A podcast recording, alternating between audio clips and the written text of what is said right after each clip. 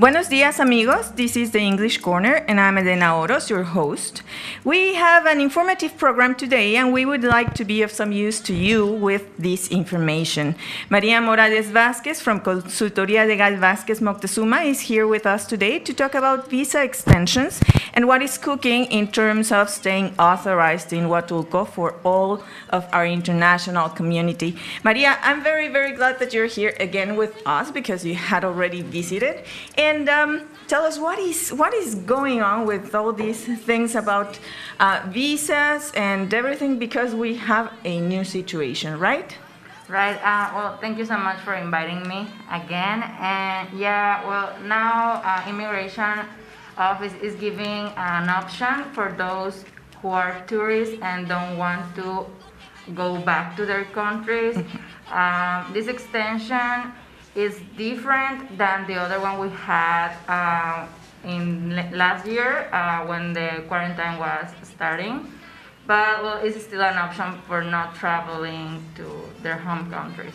So last time it was a humanitarian uh, visa extension, right? It was Right. said that because you could not go back to the your country of origin was was that the- Yeah, well, the situation last year it was uh, Guatemala border was closed, uh, and the same thing with uh, USA border, and a lot of uh, flights were canceled, so people didn't have options to leave. Like literally, they couldn't leave. so immigration. Um, um, well, there, there is a kind of misunderstanding. They just took a procedure that was already in their, um, in their manual? yeah, Uh-huh. exactly. They already had this procedure, but they just made it fit for this situation, and then allowed people to uh, stay for another 180 days without any fees from immigration office, and they only uh, th- there was uh, variants of this because first they didn't pay anything, then they pay only the the value of the visa that it's about 600 pesos. Then again it was for free, total free. And then in September last year, I remember it was the 23rd. Um, yeah, it, it stopped that program for saying that um, it stopped because uh, Guatemala border was open already. Like it was like one week after Guatemala border opened, they just uh, stopped to do this uh, extension. But uh, since then, uh, this new extension it's available. Okay, so we are talking about a new extension because the situation changed and Guatemala border opened and everything. But now we are, we are in a different situation, maybe because they are thinking, well, if you wanted to go back to your country, you could have already gone back to your country or something, no? Yeah, well, now the situation is different because uh, we have the, the Guatemala border is open, and also uh, we know there's some flights were canceled, but not all of them. Like last year was crazy how many flights were canceled, but this year they have some options. So yeah, government is trying to provide this option. Uh, but yeah, still it's encouraging people to go back to their home countries if they can. Okay, so who needs a visa extension? Uh, all tourists, uh, we also have some temporary residents, so who needs these visa Okay, extensions? first, uh, just I want to add, uh, usually in a regular situation, uh, a tourist person cannot perform an extension. Like this is not uh, something immigration office does very often. This is for this period of time we are living this An situation. exception, Yeah. yes. But usually a tourist only gets 180 days and have to leave the country. Uh, so who needs the extension? This particular extension we're talking about is for tourists.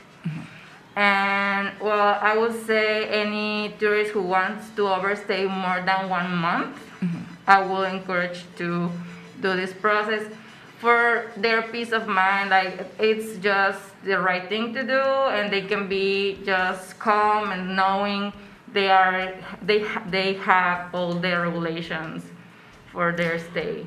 I guess they would know that they are not illegal. Yeah, it's just like this very uh, treated uh, the adjective that some people would add to this. And uh, yeah, I think it's also for, for, for the peace of mind of all of our listeners and people who are visiting. That would be something that um, I would sure do. It's just like, yeah, you don't want to, to feel there's there's someone looking always. It's just like this big brother thing or whatever. Okay, so this is this is for tourists. Um, Now, what what exactly? Um, I mean, the process. Let's let's get a little bit into the process because it's like. Um, as you were saying, some people already uh, had experienced this situation where they went to the immigration office, no, the INM, uh, because of, of what it stands for in Spanish, the Instituto Nacional de Migración, the National Institute, Institute for Migration. So they went there, they had like some papers, and then that was an, an easy peasy process last time. This time is not that easy. It's It's- different.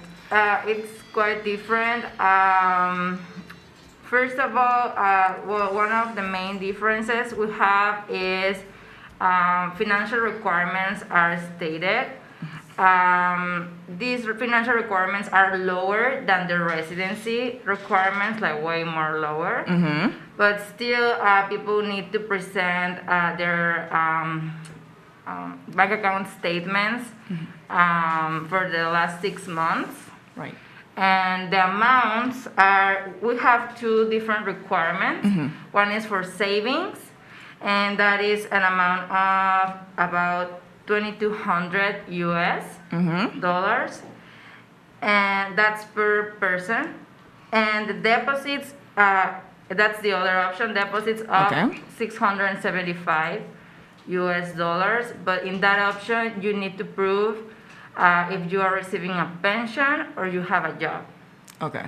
Okay. So those are the options. And so these, uh, the savings would just be like they need to show that you have savings for up to 2,200 US dollars. They they call it average monthly balance. Like that that amount, their, their accounts cannot be lower than that amount. Yeah, for the past somewhat uh, months because it's just like, yeah, okay. And the other one would be monthly, which would actually refer that you still have an income due to uh, pension or because you're still holding a job. So maybe you're working from here, so you're Yeah. still getting some money. Okay, so that's in terms of financial requirements. Um, but of course, there's a lot of other papers they would they would have to keep in mind. And, and I'm just mentioning these because at times and, and whenever I'm traveling, I seldom carry any, you know, papers for whatever. I have my passport and the visa to the country that I'm that I'm going to, uh, and that's it. I don't take i don't even take I, uh, here in mexico we do have this little gadget that we use for generating a random um, uh, code for for actually using our yes for using our our electronic uh, bank accounts. So what do people need or, or just to be prepared? Um, just the basic stuff like their passports um, and their um, visa, um, the tourist visa. And yeah, when they come to me, I can tell them like the, the complete requirements list, or people can also go to immigration office, which is in um, Santa Cruz Beach, and they can request the full list of requirements there. which is in spanish Yeah, it is Okay. in Spanish. They have some uh, English speaking stuff. Not very good, but yeah, they could figure out. But yeah, it's in Spanish. Okay, so uh, because that's one of the things that in in in general, uh, I mean, people would have to know. It's like it's not a very straightforward process because now you have to provide a lot of, of, of other documents. So if you feel that your proficiency in Spanish is okay, you can venture. But if not, and that's why we have here Maria because she can actually help you. Uh, as you can see, it's just the, the, the, the language problem is solved. That's a bridge you don't need to, to cross. And so that's, that's one thing. So this is not necessarily something people could do by going to the office. Well, usually uh, when people go by themselves to immigration office, they have to go about at least three or four times to complete the process. Because first they go there and they get the requirement list, then they go back and and with their requirements and if everything is okay, uh, they will make the payments. Uh, like they will send you to do the payments to the bank and come back and that you have to do it twice and then maybe it's not going to be completed that day so maybe you have to return a third day for your new visa so that will be the process like by themselves Now, they have a list of requirements, but we are also talking about a case-by-case situation, right? Sure. It's just like depending on this, on the personal situation of every one of the, of the, the applicants, the things are going to be different. Exactly. Um, Hopefully not more difficult, but just, just differ in some certain uh, uh, aspects. So that's one thing that you may want to consider. We are going to talk a bit more about all these uh, process of getting a, a visa extension because it's not a renewal or anything. Maybe we'll touch upon some of these aspects of the of the renewal later. But um, just bear in mind that maybe you're going to have to produce more documents. Uh, we're going to talk about the language in terms of documents itself a little bit later. But I want to invite you to uh, call to um, being in touch with me or, or try to get in touch with Maria later. But it's um, if you want to suggest some contents for the for the show, if you have some questions about whatever we're we're talking in the show, yeah, that's what you can do in in, in the Facebook Live. And uh, the other thing is you can call to the cabin phone. That's 958 10 958 958-109916 if you have something to tell us, maybe something you would like to ask, or you can also send me an email to oros.elena at gmail.com, oros, O-R-O-S dot elena, E-L-E-N-A, at gmail.com.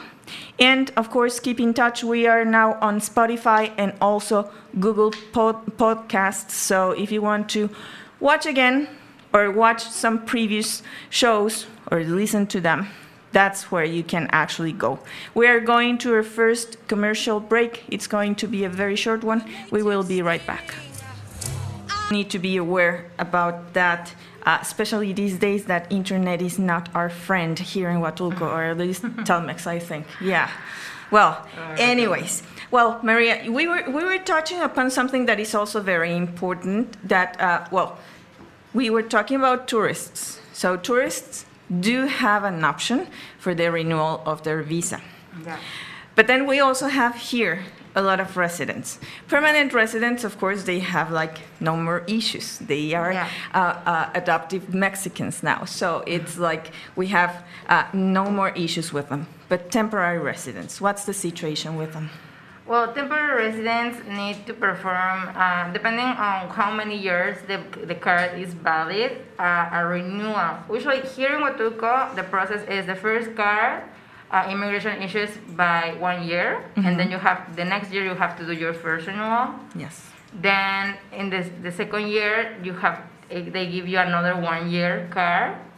And then in the third one, they could give you a two years card. So in the total, here in Huatulco are three renewals, and a total is a four year process. It's very important to do the renewals on time because uh, you have this record on immigration, and when you have four years in a row, then you can request permanent residency.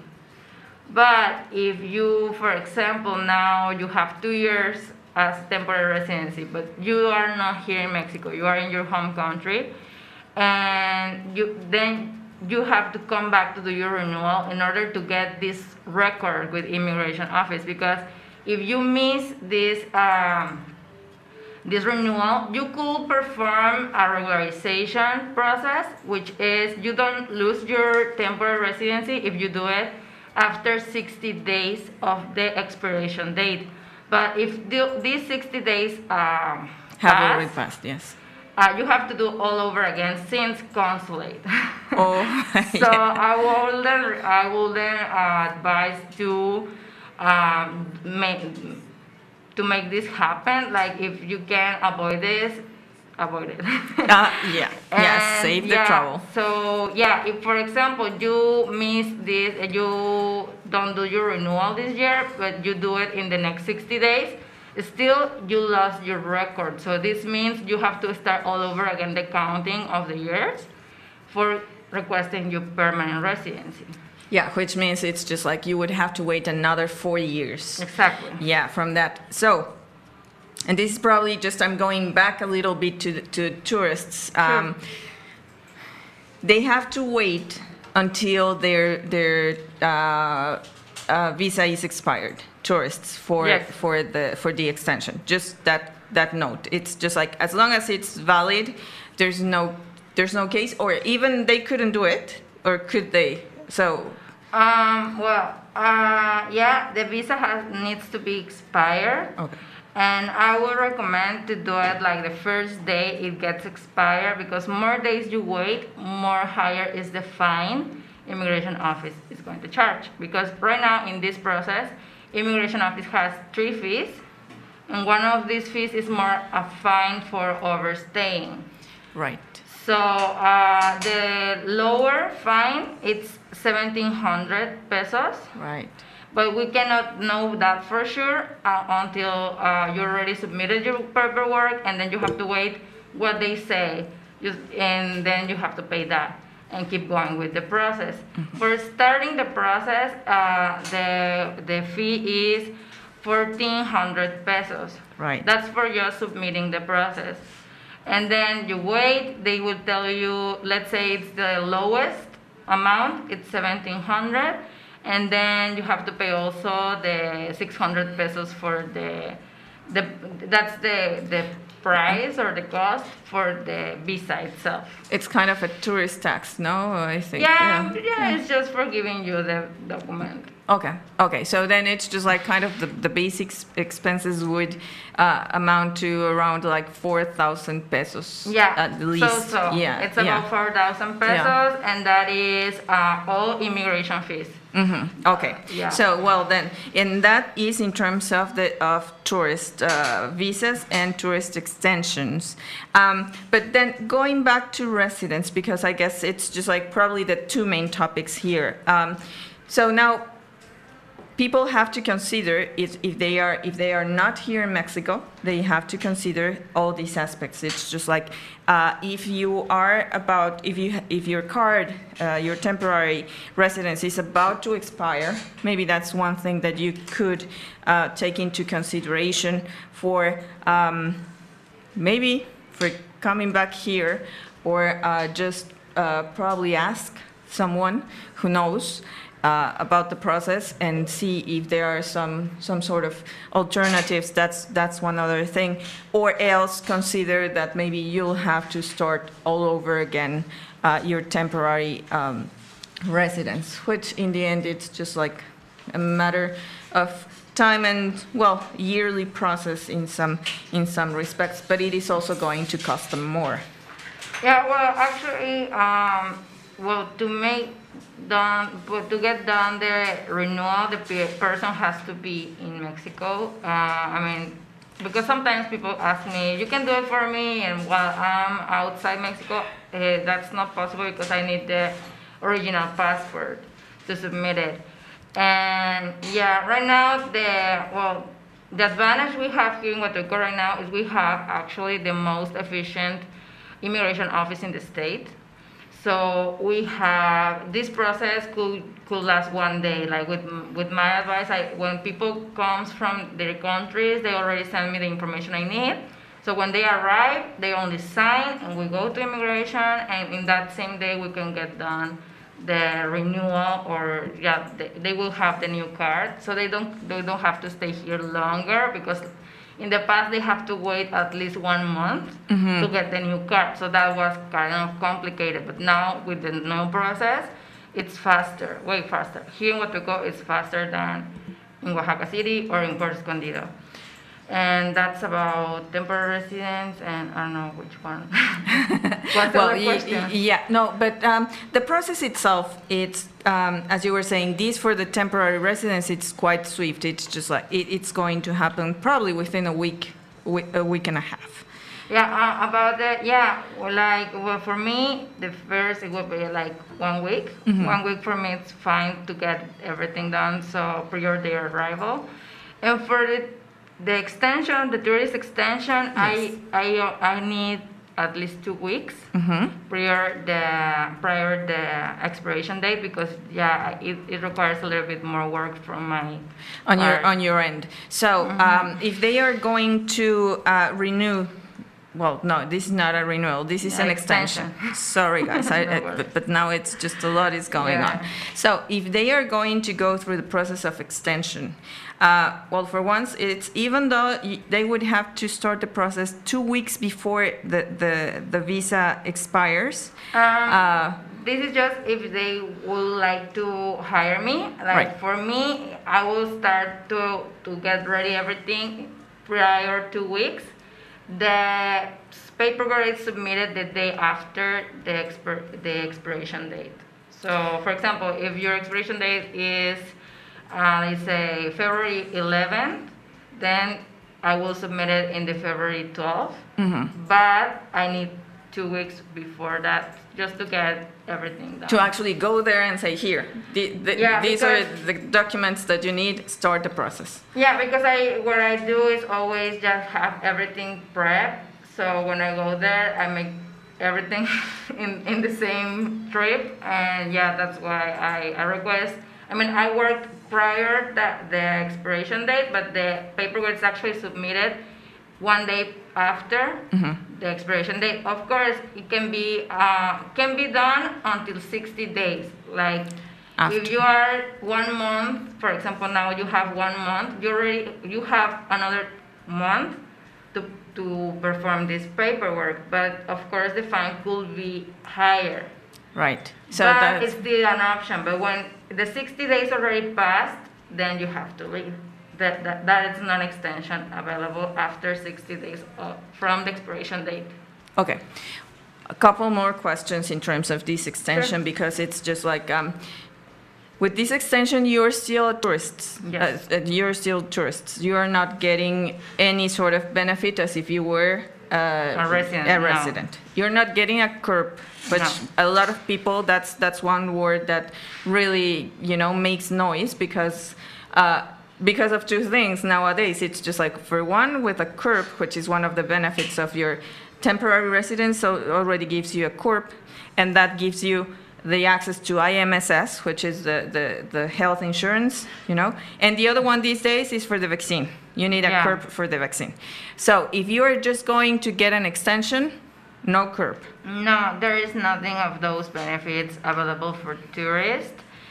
And yeah, that's the, the main thing because, for example, last year with the humanitarian reasons, uh, paperwork, they didn't give um, CURP, but they after that there was an option to requesting residency if you have that um, COVID extension.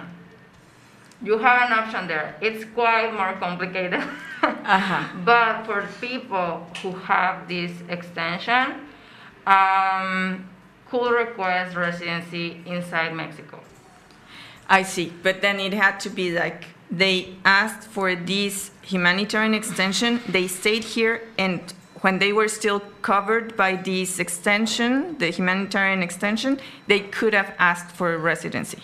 or if you have it in your file. After 60 days of expiration, it's more complicated. There's fines, there are more fees, but it's still uh, an option. Mm-hmm. But if you go to immigration office, they won't tell you this. Uh-huh. um, because uh, it's kind of taking advantage of the situation. Yeah, because Yeah, this paperwork was done primarily for people from countries which are in war or which have violence stuff. So, I mean, you can request it, but it's not like you need to request it. I mean, Right. you can go back to your country, do it through a consulate. I mean, it's more risky now. There is more complicated now, but you can do that. And in some countries, they don't have that option. Like they cannot go back to their countries. That's Mm-hmm. Right. why it's not an option. But I'm just putting it on the table for people to know. Yeah, and that's why, of course, we were mentioning that most of these situations are case by case, and that's why at times it is also very important to have someone who knows all the, the ins and outs of the of the process uh, on your side. It's just like that's the that's the other thing, and of course here for, for a lot of a lot of our uh, of the members of the international community, the language is another thing to consider.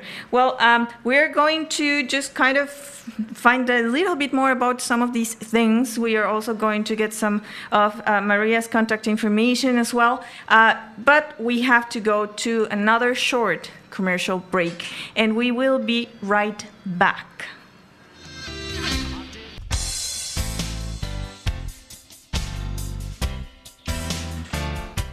Okay, guys, we are back, and of course, it's like I guess you have a wealth of information now. You may now know exactly what to do, and um, well, Maria, you have I mean, you have been very proactive in terms of helping people to know what they should be doing, not only by coming here, but you also have your group. Uh, well, your activity in the groups in Facebook, right? So is this going to continue? How's, how's it going? Yeah, well, what I do usually I post on my Facebook page. Uh, um, well, the name is Consultoría Legal Vázquez Moctezuma. It's quite long, but also you can type it on the search uh, button in Facebook as Immigration Advisors Moctezuma, and will show up. And yeah, I post there, but I repost to all the expats Facebook groups, but also I have my own uh, Facebook group, which is uh, Tips for Immigration to Mexico. And in that group, I perform some Facebook Lives uh, once in a while and about different topics. Usually, I ask in the group like what topics they are interested in, and I do this live like give general information about it, and I answer questions about that, and also I give some discounts there uh, for people who need my uh, my services. And well, that's pretty much what I do online for now. Now, you were saying you are going to give some discounts for the people who are Uh, listening? Yeah, yeah, yeah, yeah, of course.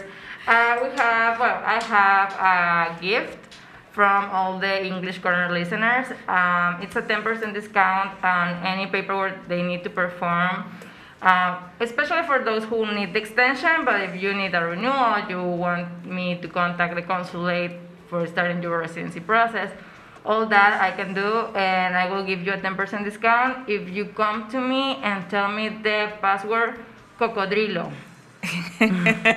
yeah, uh, cocodrilo sounds good. Uh, yeah, I, I would have probably thought of something with more R's for you to make it a challenge, but cocodrilo is fine. So I just love that one. Okay, thank you very much for that. And um, so they can contact you. They can check your your Facebook. Um, they can they can also check your live. Uh, Uh, we have a website. website. Uh, it's immigrate2mexico.com. Uh, yeah, immigrate like immigration, but with a e instead of ion. Yeah. and then uh, uh, actually about the discount, uh, it's starting today. You can call uh, call today or until next Friday. Only I will give this Discounts. limit of time One week, okay. for redeem this discount. And yeah, for contact me also, uh, our email is contacto uh, immigrate2mexico.com. And also we have the Facebook, uh, the WhatsApp. Uh, we have 9585836, sorry, 34065. It's 958583465. That's the business, WhatsApp business. And they can, ca- can also call, but uh, in the phone, I'm only available in the mornings because the phone is actually in the office. Right. But in WhatsApp, I have it in my phone so they can send a text. So there you go. If you're feeling uncomfortable about your uh, about your status here in in, in Huatulco, well, call her, and uh, maybe she can she can just advise you, give you some more information. I guess I, I guess the the, the shout, shout out for today, guys, actually is going to be to her. Also, it's going to be to us. But first of all, it's just like Maria has been very very generous in giving a lot of information for free to all of us. So that's one thing that most professionals don't do because that's exactly how they make a living. So she's being just uh, giving a lot of information. She's been very helpful in so many ways to the community, and that's one thing that I wanted to actually highlight. The other thing, because you also have you have had like some Spanish lessons in, Oh, yeah, on your on, on your on your Facebook, and so that's another thing that she's been doing for free for some uh, people. Of course, it's just like if you are pursuing a, a fluency in, in, in, in a proficiency in, in the language, of course, that would be a totally different thing. But she has like some some uh, uh, activities as well. So that's something that she has been doing, which is one of the things that we love about Huatulco, the community feeling. You know, it's just like how people are willing to give, and that's why that's one of the shout outs of today. Because the other one is for all of us. I guess that we have been very very brave in doing what we are doing with our very best face, our very best. Um, self and I, I think that we really need to hug ourselves to pat each other's back because we are doing great. And i just hope that everything gets better by the day and that we can actually just look ahead and you know have awesome times to come. So that's the other thing that uh, i wanted to have like for the shout out of today. Now one thing that we were just kind of um, saying uh, in, in, in our commercial breaks It's just like there are some websites, and I, I wanted to ask Maria if there were some websites or some blog spots or something that you could probably also get some information from. However, she was mentioning about Well, I don't recommend the blogs, uh, English-speaking blogs, a lot of them, um, because they don't give full information, or maybe some of the information is mistaken. And they, what I don't like about those blogs is they don't share their where they get the info from.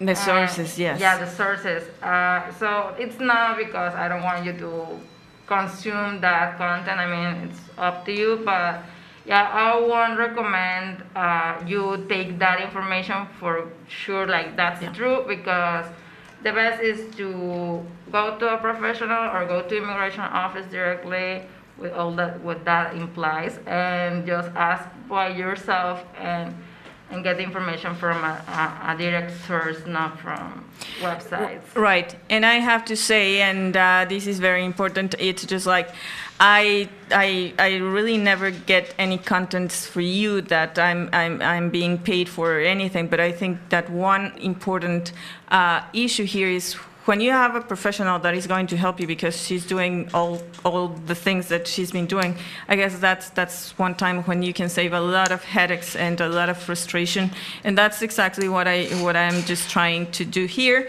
Just give you the information, and uh, you do your thing, and probably you are still waiting uh, on the beach uh, under the, the the shade of a palm tree while someone else is doing the hard work for you, and and, and that actually saves you a lot a lot of uh, you know trouble, um, mental. And uh, you know, it's just like going to places.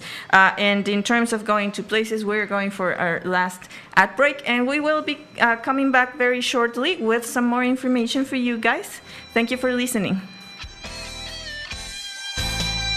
Guys, we are back, and uh, thank you for staying.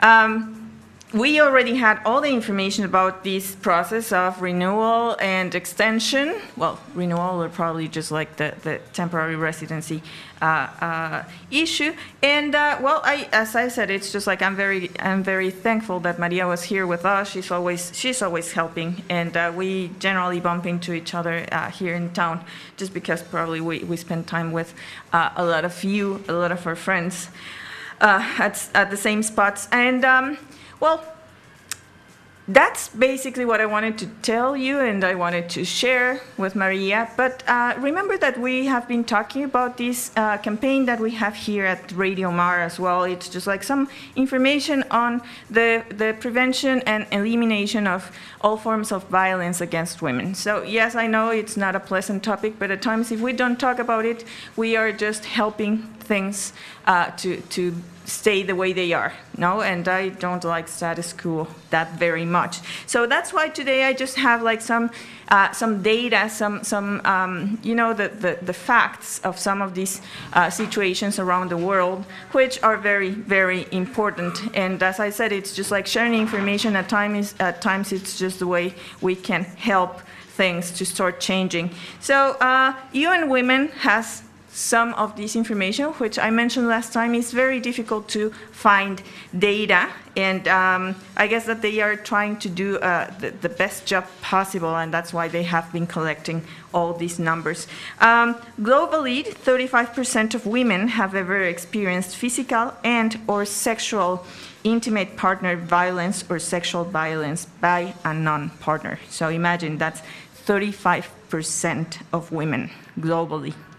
Uh, calls to help, helplines have increased fivefold in some countries as, race, as rates of reported intimate uh, partner violence increased because of the COVID 19 pandemic. So that actually started uh, basically a year ago. So Im imagine just how awful it is to be in some spaces with someone who is going to be violent to you in so many different forms. 137 women are killed by a member of their family every day. 137 women. And um, there's less than 40% of the women who experience violence that actually seek for help from authorities or of any sort. Uh, in, in the majority of the countries uh, th that they have some data available, uh, women actually the ones who seek for help, they mostly look to family and friends, and just very few look to formal institutions, such as police or health services, and less than 10% of those seeking help appealed to the police. So I don't know necessarily whether that's uh, a, an issue with our institutions or the way that we are actually um, probably educated in terms of asking for help, how uh, this situation may evolve. At least 155 countries have passed laws on domestic violence, and 140 have laws on sexual harassment in the workplace. Now, we do have laws, but there is like the issue of enforcing those uh, those laws. As I was mentioning last time, it's just like some people here, some women here in Mexico have actually called and reported some sorts of violence, but then just because of the criterion that the institutions, police or, or other institutions for help actually um, uh, label some of these, some of these um, uh, crimes, because in the end they are crimes, uh, they cannot be considered as uh, violence or at times as femicides, because that's, that's at times the endpoint to these acts of violence. So there is, a, uh, there is still a lot to do in terms of help uh, uh, for women who are suffering from violence.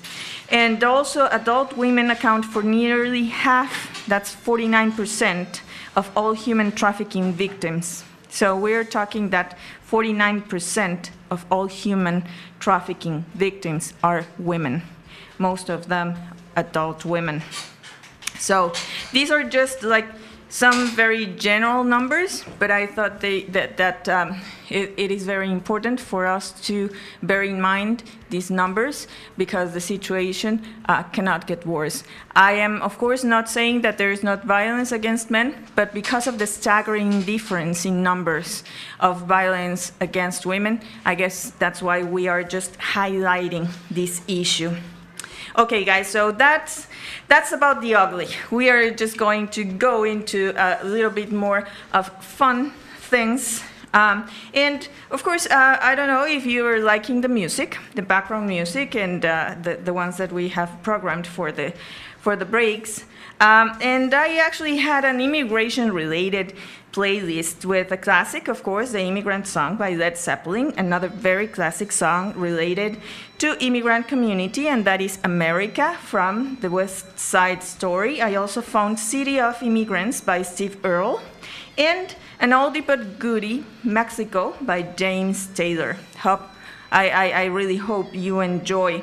And for the Spanish phrase of today, yes, I want you to uh, uh, start speaking more Spanish. Why not? That'll give you a better experience if you're staying here in Huatulco. And related to all these paperwork and things that you may need to do, and this is not only something that has to do with your immigration uh, status here in Mexico, but if ever you need to ask for help, you can always say, Me ayuda, por favor. Me ayuda, por favor. Can you help me, please? That would be it. That's the phrase uh, for today. Me ayuda, por favor. So, can you help me, please? That's exactly what you can ask someone. That would be more respectful. That's not like a, that, that's that's kind of the formal. So just uh, just so you know, that would be very very useful as well. Well, then, if you are planning your activities for this weekend, uh, even though there's not a lot happening here in Huatulco, we are going to have our organic market tomorrow at Santa Cruz. So, for this month of February, we are going to have the organic market every Saturday. Later on, they are still debating whether they would keep on doing it every Saturday or again to the format of the first and the third Saturday of each month. But for this month, February, they are going to be there every Saturday. This Saturday, there's not going to be like a program of music, but still, you do have the hearty breakfast, you have the locally grown products, you can also go and just like stroll leisurely and probably bump into friends. That's another thing you could do. And of course, it's just like a very relaxed Saturday morning if you wish. Uh, the other thing you could do is that uh, there are still some activities that are being offered. You can learn how to dance, some Latin rhythms. You can also practice yoga. You can do Zumba. So there's no excuse to be bored. If you are still going to um, go back home, if there are still some of you who are planning to go back home, I would also advise you to check on Aeromexico's website. I guess that's probably the only company that is now flying to the States, and uh, I, I'm not quite sure if they are still going to Canada. I guess not, because they have already closed borders. But now they have a lot of information, and they also have an alliance with a couple labs in Mexico City. They are going to give you some some benefits, something like discounts, and they are also going to facilitate uh, the, the, the, appointments for the samples, and also they are going to make the results delivery easier. So that's one thing that you could also um, uh, take into consideration. So go to the aeromexico.com slash EN for English if you want to get some more information. And of course, they may know exactly what to do, what test you need to get, and that's one thing. Now, we do have a very special event, and this is just something that you may want to try, and that is Sunday afternoon. And Sunday afternoon, we are going to have a tasting and pairing of mezcal. So Radio Mar is organizing this tasting and pairing because we are, we are trying to fund a campaign for the prevention of young, um, of teenage, uh, um, teenage, uh, sorry, uh, pregnancy. Yeah, I, I was just thinking all of all of these things. So it is going to be at 6 p.m. We are going to have a pairing of exotic mezcals with some uh, seafood. It is going to be just amazing. It's going to be at Cafe Huatulco. I hope you can make it. The cost is 1,200 Mexican pesos if you if you buy it that day, or 1,000 pesos if you buy it now. So contact the station, contact me, and you'll have a good experience because it's not only about having great mezcal, which we are going to have, but it's also about uh, funding a campaign that is very, very important for a lot of people here. Uh, that is all the information I have for you guys. I truly appreciate you being at the other end. Thank you, Hector, for being here. Maria, that was here with us. My friend, thank you very much. And see you next week, same time, 11 to noon, here at the English Corner. Have an awesome weekend. Thank you for listening. We'll see you next week from 11 to noon here at the English Corner.